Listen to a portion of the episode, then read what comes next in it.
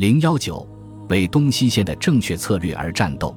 一九一四年底，德国军队领导层出现了明显分歧，他们对之后的作战方向和取得胜利的概率各持己见。保罗·冯·兴登堡和埃里希·鲁登道夫是坦能堡战役的英雄人物，他们就是奥伯斯特，主张建立一个乌博坦能堡。他们意欲模仿康拉德·冯·霍茨坦多夫将军的做法，对俄国展开大规模的围攻行动。对他们来说，波兰实在是充满了诱惑。康拉德将军打算带领一支队伍向东北方向前进。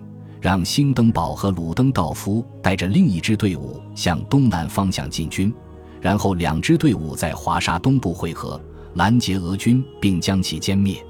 不过，法金汉觉得这一方案不可行，因为他的储备军数量不够，无法开展这个大规模军事行动。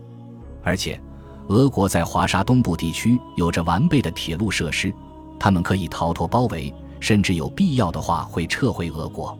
法金汉曾受过普鲁士和克劳塞维茨传统理念的熏陶，他觉得俄国太过强大，难以战胜。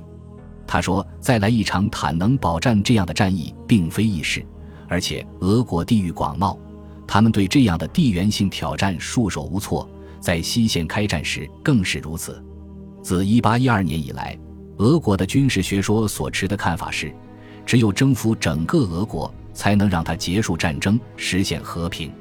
法金汉认为，或许限制俄国尚有可能，但无法征服整个俄国。